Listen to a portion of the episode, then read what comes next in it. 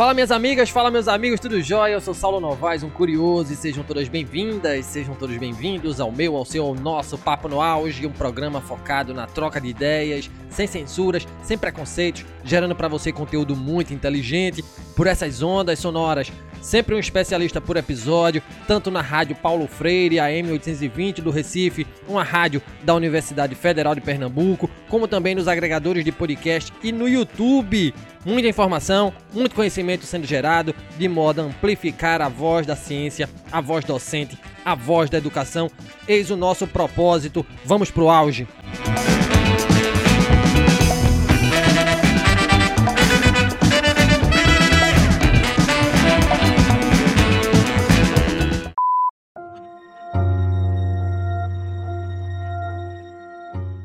Vem se aproximando a Páscoa e o podcast Papo no Auge discute um tema simbólico: morte e vida. Para além de discutirmos aqui o conceito de morte e de vida à luz das religiosidades, nosso intuito é olhar essa temática pelo prisma científico, educacional. Fato é que nesse mundo nada é certo, com exceção da morte. E esta nos afeta profundamente de diferentes formas. Para a filosofia, por exemplo, o tema morte é recorrente. Na verdade, muitos dizem que não existiria filosofia se não fosse a necessidade que temos de entender a morte e racionalizá-la para, enfim, podermos aceitá-la e convivermos com essa que é a única certeza que temos em vida. A morte é um tema recorrente também nas ciências sociais e na história. Na antropologia, ela tem sido explorada com certa centralidade exatamente por surgir como sendo uma porta de entrada para a compreensão das formas de reprodução da vida social. Todas as sociedades, independentemente de sua condição histórica, dedicam partes significativas de seu tempo ao tratamento daqueles que morreram. Não há morte sem ritos de morte, porque os ritos são a forma indispensável para exprimir e solidificar os vínculos, suscitar a partilha de emoções, valorizar certas situações, assegurar e reforçar a coesão social. A morte é, pois, um processo natural, universal inevitável. No entanto, nós humanos não estamos preparados para enfrentar a finitude da vida. Falar em morte ou saber que alguém de quem gostamos morreu é sempre difícil por envolver uma série de emoções e sentimentos, independente da idade que se tenha. E como lidar com essas emoções que envolvem o luto, a perda, a finitude vital? Essas perguntas serão respondidas pela psicóloga Márcia Costa. A Márcia possui residência em oncologia, é especialista em psicologia clínica com abordagem psicanalítica e especialista em cuidados paliativos. É mestranda em bioética pela PUC do Paraná, possui formação complementar em aconselhamento a enlutados e luto infantil. Atualmente é psicóloga hospitalar no Centro Hospitalar Unimed Joinville, em Santa Catarina, nas áreas de oncologia e cuidados paliativos, além de ser professora de cursos de pós-graduação e supervisora de profissionais de saúde. E seja bem-vinda, professora Márcia, ao Papo no Auge. Gratidão por nos brindar com seu conhecimento. E de pronto eu te pergunto, professora, por que você enveredou pelos caminhos da mente e emoções humanas? Por que ser professora? Por que lidar com as dores das perdas? E mais uma vez, seja bem-vinda ao Papo no Auge. Saulo, eu, eu que agradeço muito o convite e a abertura para esse espaço dessa discussão que ela é tão importante. Então, é, os caminhos na minha vida, eles, eles foram sendo construídos ao longo da minha história pessoal. Então, a partir do meu interesse pelo, por esses temas, né, pelas temáticas do meu trabalho também, uh, com as minhas próprias emoções, com a, com a complexidade das relações que foram se estabelecendo na minha vida, e eu entrei na graduação aberta para conhecer as áreas dentro da psicologia. Então, na época, uh, nós entramos muito cruz na faculdade, e, entretanto, ao longo do, do curso, eu fui visualizando e com mais atenção o trabalho da psicologia hospitalar. E isso foi crescendo à medida que eu conheci também o trabalho com a oncologia, com os cuidados paliativos e a bioética, e é dessa forma que eu, que eu sigo até hoje, né? Então, é, sobre o meu relacionamento também com a docência, né, acho que ela, ela vem em, em, consequência desse processo todo. Então, da percepção da necessidade e da responsabilidade de nós profissionais da assistência, da assistência direta ao paciente, também podemos formar profissionais éticos e preparados para essa prática. Então, é, passando para o contexto dos pacientes gravemente enfermos é, e nas vivências de perdas, nas vivências de luto, isso é uma urgência. Então, o meu, o meu processo na docência tem, tem, essa, tem essa característica de poder também poder é, participar da formação de bons assistentes. Legal, legal, professora Márcia. É, indo agora direto ao tema da, né, da, nossa conversa de hoje, à luz da psicologia, professora, é, o que dizer sobre a morte? É, a morte é um, um, assunto universal que é estudado por diversas abordagens da história, a filosofia, a antropologia, a própria medicina, a engenharia, a psicologia, então, entre tantas outras.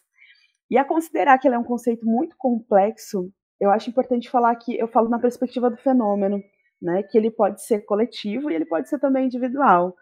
Então, é, pensando num contexto coletivo, vai abranger as ideias socialmente discutidas sobre o morrer, as formas de vivenciar esse processo que são socialmente aceitáveis, por assim dizer. E aqui eu estou falando do cuidado saúde-doença enquanto construção, enquanto desenvolvimento de, de formas de, de trabalho com isso, dos rituais envolvidos, da, porque nós somos seres ritualísticos, né? nós somos seres de rituais. Inclusive, você falando é, mais cedo né, sobre a tua própria experiência do não chorar, do não, do, do não ritualizar, né, isso também faz parte dessa construção, mas isso, enquanto perspectiva social, é, do, da expressão da dor, do sofrimento, do luto, enfim, de tudo que faz olhar do prisma da construção social desse fenômeno. E agora, nós podemos também olhar no contexto individual, que vai justamente contemplar a subjetividade, a interpretação que cada sujeito dá a partir da, da história, da sua experiência com a finitude, que pode ser tanto a experiência com a finitude do outro, quanto a finitude de si próprio. Então, essa perspectiva, ela, é, o que dizer sobre a morte entra nesse círculo todo de vivências tanto pessoais quanto históricas, sociais, que são construídas ao longo da vida de cada pessoa. Muito bom, professora Márcia. É, e por que é tão difícil lidar com a morte, professora, né? com a perda de pessoas queridas? Essa, essa pergunta é bastante interessante. E para a gente começar a, a, a, conversa toda, nós precisamos olhar para um percurso histórico, Saulo, que vem principalmente do final do século XIX, durante o século XX, que vem acontecendo esse processo também no século XXI. Durante todo esse percurso temporal, nós, nós podemos visualizar de uma forma bastante acelerada e complexa eh, diversos processos de avanços tecnológicos. Então, grandes pesquisas na área médica, que, que proporcionaram, aí, por sua vez, a cura para quadros agudos, o manejo a longo prazo de quadros crônicos, e criando né, nesse, nesse processo todo um aumento da longevidade, da expectativa de vida. E com tudo isso, nós tivemos um bônus importantíssimo, que é chegarmos onde estamos. Entretanto, ainda assim teve um ônus importante, que é o processo de nos afastarmos da morte, de nós marginalizarmos a morte, colocando ela num patamar de clandestinidade, quando é, hoje um indivíduo desaparece, quando ele se suspende dessa realidade, a continuidade da vida social ela não é afetada, ela não para. E concomitante a isso, nós temos uma mudança de antes a morte, de modo geral, acontecer na casa dessas pessoas, na casa, né, de uma forma domiciliar, para uma morte transposta para o hospital, isolada, longe da publicidade, no local onde ela acaba se tornando um fenômeno solitário, os próprios rituais fúnebres, eles passam de algo que é compartilhado socialmente, que é divulgado socialmente, é para algo mais íntimo, a ser vivido no mesmo processo do final de vida, em um certo isolamento. No século XX também, no, no, aí a gente ainda sofre muita influência disso, aparece com muita força a ideia da morte enquanto fracasso terapêutico, né? visto que tantas tecnologias, então, sendo inventadas e aprimoradas para o prolongamento da vida, morrer vira uma antítese dos valores sociais do tempo, né? Do tempo que estamos vivendo. Então, hoje, falarmos sobre a morte e sobre o morrer e sobre os aspectos que envolvem esses eventos nem sempre é algo comum.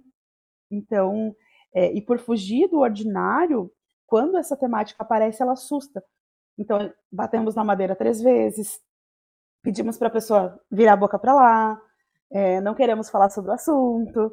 Né? Então, o que eu quero dizer com isso? Que não é algo individual, mas é uma construção de contexto. Sensacional, professor. Uma fala é, demasiado abalizada, né? E gratidão por compartilhar aqui conosco. É, falar de morte não é algo comum, como você já bem falou, né? É algo né, que a gente coloca para debaixo do tapete muitas vezes, né? Não quer falar sobre. Muita gente se esquiva. A gente costuma pensar na vida somente como planos, sonhos, conquistas, perspectivas, chegadas e anulamos o fato da finitude, da partida, das perdas, do fim, ou seja, da morte, que também é parte do ciclo da vida. Por que discutir a morte é importante, professora Márcia? É, toda essa resistência de falar sobre a morte, morrer, é uma construção é, que muitas vezes se solidifica. E aí, quando nós chegamos numa situação de final de vida, no lugar onde não dá mais para postergar essa conversa, as coisas elas se tornam bastante difíceis e elas vão depender de uma abertura para a entrada desse tema nas reflexões e discussões do paciente, da família. Né? Porque nos processos de final de vida, o lidar com a perda ele pode ser visto tanto em relação à perda de si mesmo, quanto também à perda do outro. Então, tanto para o paciente, para aquela pessoa que está vivenciando esse processo, quanto para a família que está ali é, adjacente, né, que está junto com esse paciente nesse, nesse processo todo. Quem está morrendo é, faz o luto por si mesmo e por aquelas pessoas que não verá, que, que deixa ao partir. Entretanto, esse pode ser um momento para que se perceba o legado como eu falei anteriormente, deixado é, aos que ficam. É uma reflexão sobre o percurso da sua vida, sobre as suas construções, sobre os seus valores, as suas preferências, aquilo que é essencial e aquilo que não é essencial. E isso muda tudo. Em relação à família, essa vai fazer um movimento que nós chamamos de luta antecipatório né, durante todo esse percurso, que vai ocorrer nesses últimos meses, semanas ou dias, e vai ser permeado pela elaboração da ideia de perda de um ente querido. Então, algumas pessoas até podem se sentir culpadas, né? Eu escuto muitas, muitos pacientes, muitas famílias, principalmente familiares, se sentem um pouco culpadas quando é, dizem: Olha, eu estou pedindo a Deus para que seu sofrimento acabe, e sentem um peso muito grande. A ideia de que o sofrimento possa acabar para essa pessoa que eles amam. Né, que estejam pensando algo errado ou desumano, só que esse é um processo natural e ele pode favorecer o processo de enlutamento após a morte do paciente e proporcionar momentos muito importantes, momentos de troca, momentos de afetividade, momentos em que eu realmente me conecto é, com aquela pessoa que está ali na minha frente e que eu amo tanto. A sua fala é muito massa, professora, né? Acredito que a palavra afeto, de fato, tem que permear, né? Eu gosto muito dessa palavra conexão, né? Que a gente possa se conectar de alguma forma nesse momento de dor, de perda, enfim. Professora, e como a gente ameniza né, a dor do luto? Pessoas reagem de distintas maneiras né, no que toca à morte. Por exemplo, como se dá o luto quando a perda é de uma criança? É diferente do luto com relação a adultos e velhos? Com certeza. O, o luto, ao longo do ciclo da vida, ele vai mudar porque vai ter características completamente diferentes. A relação que eu estabeleço com o processo de adoecimento de um idoso é muito diferente do processo, né, da, da, da relação que eu estabeleço com o adoecimento de uma criança. E a depender da, da fase da vida, do contexto daquela pessoa, vai mudar completamente a elaboração do processo de luto. Então, eu posso acompanhar o meu filho durante todo o adoecimento, de um adoecimento crônico, posso acompanhar ele no final de vida e sentir que isso, de alguma maneira, se acomoda na minha vida de uma maneira uh, saudável, por assim dizer. Né? Não sem dor, não sem sofrimento, mas de uma maneira acomodada. E eu tenho processos também que são muito, muito, muito dolorosos e que tendem a um processo de adoecimento, tendem ao que nós chamamos dentro né, do, do, estudo do luto de luto complicado e que é, acaba se tornando muito, muito doloroso e, e, e tornando muito difícil é, o retorno né, dessa pessoa, ou a aliás, o retorno não, a continuidade é, da vida dessa pessoa, né, de, de, desse enlutado. E os lutos, eles são, são processos sociais e são processos individuais. E uh, nós temos lutos que são socialmente reconhecidos e lutos também não reconhecidos. Então, cada um vai ter uma particularidade. Então, é por, isso que o, o estudo do luto ele é muito complexo. O estudo das perdas, ele, ele ele leva muito tempo, ele, ele exige muita dedicação e, e muitos e nem todo mundo né, é, tem essa, essa inclinação para o trabalho com, com os processos de luto. É, porque justamente pela especificidade de cada perda, que precisa ser analisada de uma maneira muito íntima, de uma maneira muito esmiuçada, justamente porque é, cada relação que nós estabelecemos, ela faz uma construção de afeto. E fazermos essa, esse atravessamento, esse, essa elaboração, é, exige é, diversos tipos de reconstrução.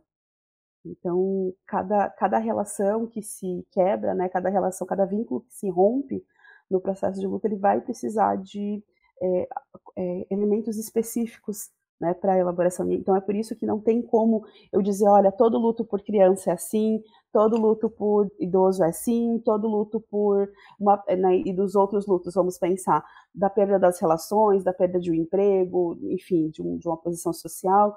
Então, cada, cada, cada um vai ter a sua especificidade, assim como nos processos de morte, né, dos lutos por morte. Então, o luto por um animal de estimação, o luto da perda pelo suicídio, a luta, é, é, a questão do, do, luto pela perda gestacional, então o luto do homem. Né? Então, são, são, são diversas formas de, de entender esse fenômeno e que revelam cada vez mais o quanto nós é, somos complexos e o quanto precisamos olhar para isso de uma forma individualizada, de uma forma singular. Sim, nós temos é, ideias sobre é, processos emocionais que acontecem ao longo é, do, do luto, porém, cada um desses processos vai ser individual, vai ser vivido de uma forma. Então, até por isso que nós não temos essa ideia do tempo, né, de quanto tempo a gente leva para aceitar ou para é, superar. Não gosto dessa ideia de aceitar ou superar. Não, a gente não supera, a gente não esquece. Né? Nós nos adaptamos à falta ali. então, é, não, não existe um tempo para isso. E sobre cuidados paliativos, professora, a gente sabe que há mortes que nos pegam de sobressaltos, né, são repentinas, há mortes, por outro lado, que nos são, digamos, conscientes, seja no caso de um parente com uma doença terminal, seja em caso de velhice adiantada. No tocante a essa morte já sabida, como lidar com esse processo de perda? Onde e como entram os cuidados paliativos, professora Márcia? Então, a morte anunciada, né, como você mesmo colocou, ela faz parte de um processo de adoecimento crônico, né, de modo geral ameaçador da vida e que pode, é, no percurso do seu, da sua ocorrência, trazer desconfortos e sofrimentos a um paciente e a sua família. E quando eu falo de paciente com doença crônica aqui, eu coloco pessoas de todas as idades, ou seja, nós podemos sim cuidar de bebezinhos recém-nascidos, nós podemos cuidar de crianças, adolescentes, adultos, idosos nessa condição. E é aí que entram os cuidados paliativos. Paliativo vem de pallium, que significa manto, proteção. Né? Então, essa é a perspectiva. Os cuidados paliativos eles são cuidados de proteção à pessoa na sua integralidade, que vão reconhecer que sintomas físicos, sim, são estressantes e precisam de um cuidado de uma maneira muito direta e impecável. Entretanto, nós somos mais do que nosso corpo físico. E é importante que o cuidado com o sofrimento emocional, espiritual, social e todos os sofrimentos nas dimensões da vida de quem adoece e seu entorno sejam valorizadas e igualmente tratadas. Então, nós temos uma perspectiva de que nós devemos é, refletir sobre as nossas propostas de intervenção. Agora, eu falo enquanto profissional de saúde, todas as nossas é, intervenções propostas àquele paciente precisam é, olhar esse sujeito de uma forma global, pesando benefícios, prejuízos para cada situação e que considere nesse nesse contexto todo a história, os valores, a perspectiva de cada pessoa e de sua família e dos seus cuidadores. Então, visto que é, cuidar da família também é um ponto central nessa abordagem, porque o paciente ele não adoece sozinho, mas ele adoece dentro de um sistema que vai envolver a família, a comunidade, as pessoas que são próximas, o seu trabalho. Então, mesmo quando o desfecho é a morte daquele paciente, a família ainda ela continua sendo cuidada em todo o seu processo de luto. Então, falar sobre cuidados paliativos é falar sobre vida, porque sim, sabemos que nós vamos morrer e nós sabemos que nós temos o nosso dia de hoje, Entretanto, o espaço entre essas duas datas é o que move a vida e que precisa ser vivido em sua plenitude, né? A cada dia, com qualidade, com satisfação, com dignidade. E é por isso que os cuidados paliativos, eles são, é, o trabalho com cuidados paliativos é um trabalho complexo, porque ele é individualizado e olha as singularidades de cada condição, de cada pessoa, de cada família, de cada contexto. Né? É, eu acho importante contextualizar aqui que os cuidados paliativos já existem no mundo desde a década de 60. Portanto, no Brasil, nós temos é, visto, claro, um aumento dessa oferta de cuidados paliativos nos últimos 15 anos, porém nós estamos longe ainda de oferecer uma cobertura uniforme para quem precisa. Em 2019, a Academia Nacional de Cuidados Paliativos lançou um Atlas de Cuidados Paliativos, né, a partir do cadastramento dos serviços. É, e no ano da pesquisa foram registrados 191 serviços. Na década de 80 eram dois. Né? Entre 90 e 2000 eram 21 serviços, e a partir de 2012 esse, esse crescimento ele acelerou.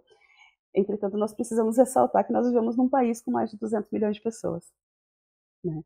E recentemente, é, uma, uma, pesquisa internacional do Journal of Pain Symptom Management, é, que contou com a participação de 181 pesquisadores, é, apontou que, dentre 81 países, o Brasil é o terceiro pior para se morrer, ficando somente atrás do Paraguai e do Líbano.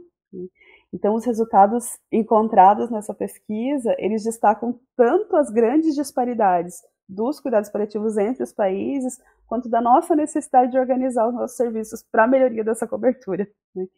É, é, eu ressalto que lá em 2015, esse é um, um dado mais conhecido, bastante divulgado, né? em 2015 o The Economist fez um relatório né, que de 80 países o Brasil ficou entre os 40 piores para se morrer também.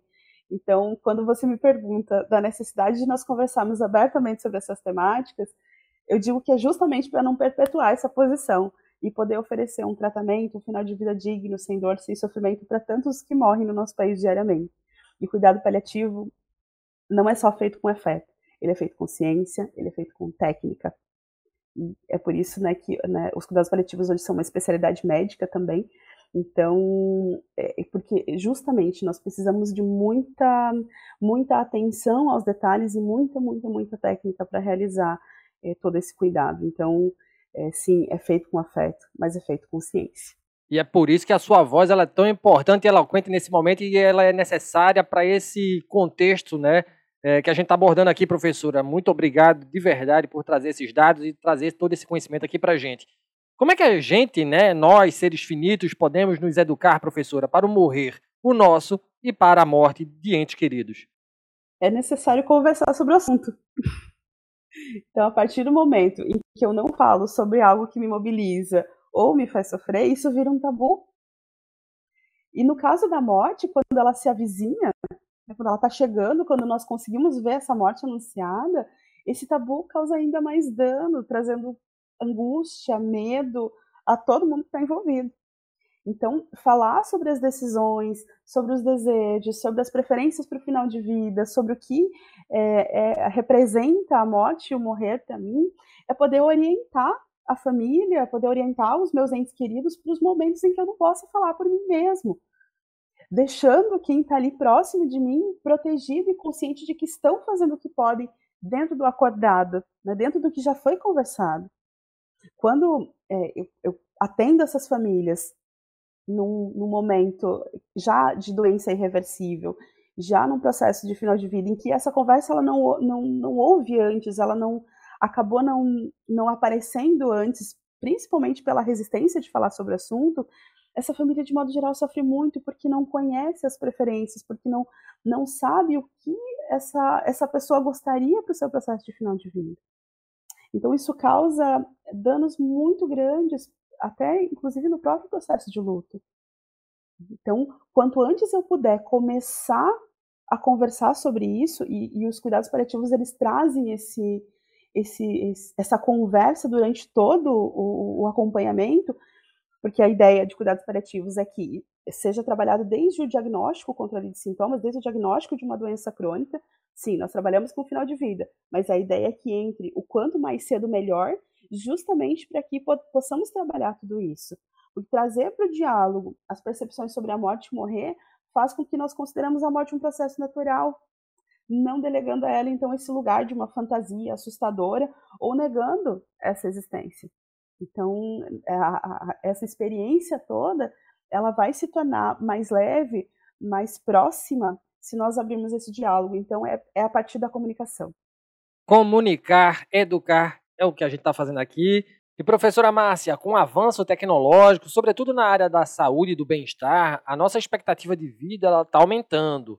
O número de idosos no Brasil e no mundo cresce vertiginosamente. As academias de ginástica estão abarrotadas de pessoas que querem alargar sua saúde e seu estar no mundo. Em tempos em que o ideal de juventude ainda é privilegiado e que mais pessoas têm possibilidades de ultrapassar os 70 mais, 80 mais, 90 mais, aceitar a morte passa a ser mais complexo? Essa é uma pergunta bastante curiosa e que me, me, me traz diversas reflexões. E aí eu digo sim e não. Por quê?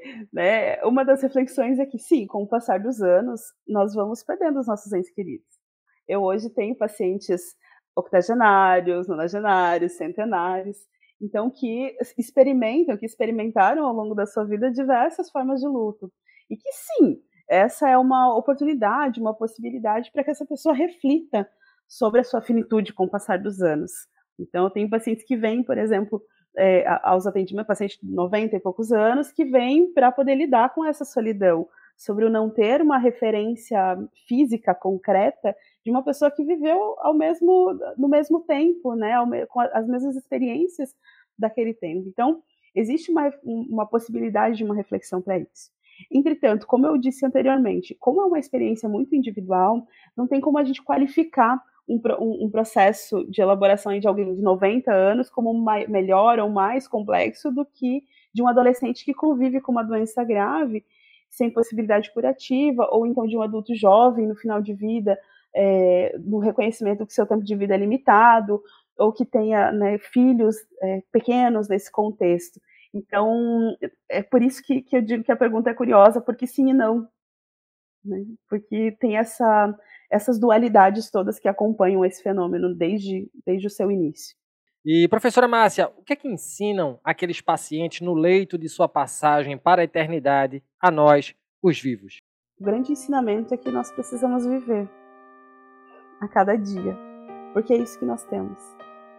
Sempre que os familiares me perguntam né, sobre como viver é, a partir da ideia de que o seu ente querido vai deixar esse plano, eu respondo que cada dia com, essa, com qualquer pessoa que nós amamos, ela é um presente. E que esse dia ele precisa ser vivido na sua plenitude para que não fique nada para trás. Eu penso que, que, nas nossas vidas nós podemos aplicar esse conceito para que nós nos, não, não nos demoremos com amarras sociais, por exemplo, de expressar os nossos sentimentos, de expressar as nossas emoções, de desfrutar da companhia daquelas pessoas que nós amamos. Tem uma frase de uma autora é, chamada Clarissa Pinkola Stess, de um dos livros dela, que diz que quando uma pessoa vive de verdade, todas as outras também vivem. Então eu penso que esse é, é o maior ensinamento, é, de nos conectar com o processo de morrer. Quando nós nos conectamos com esse processo, nós aprendemos o quão incrível é viver também. Então a ideia, é, o ensinamento é viver e vivendo.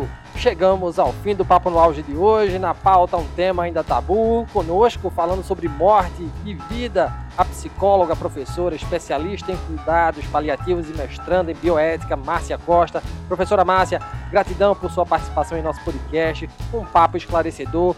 Valeu demais, professora. Eu que agradeço muito o convite. Então, é necessário que nós ocupemos esses espaços para falar sobre essas temáticas relacionadas tanto à saúde, ao adoecimento, à finitude num contexto amplo, principalmente num contexto educacional. Os cuidados paliativos também trazem essa perspectiva educacional, porque a partir do momento em que eu tenho um conhecimento, em que eu tenho uma prática, em que eu sei dos benefícios, eu sei da importância, eu sei do, do quanto isso pode ser uh, interessante, importante para alguém, eu tenho a responsabilidade também de disseminar esse conhecimento. Então, acho que uh, o teu podcast, esse espaço que você abre aqui, ele é um espaço também de partilha, de nós fazermos esse papel social também da educação. Então, eu agradeço muito esse tempo de partilha, esse tempo de conversa e vamos seguindo junto e vivendo. É isso aí, professora. Vamos vivendo e aprendendo. E lembra vocês que nos escutam, além do Papo no Auge estar na Rádio Paulo Freire, uma rádio da Universidade Federal de Pernambuco, estamos também nos agregadores de podcast e no YouTube. Daqui a pouco estaremos também na rádio da Universidade Federal de São Carlos, interior de São Paulo. Portanto, nos acompanhem, nos sigam, compartilhem nossos áudios. Afinal, conhecimento precisa e deve ser propagado. Um grande abraço a todas e a todos e até o próximo programa. Valeu! Bye.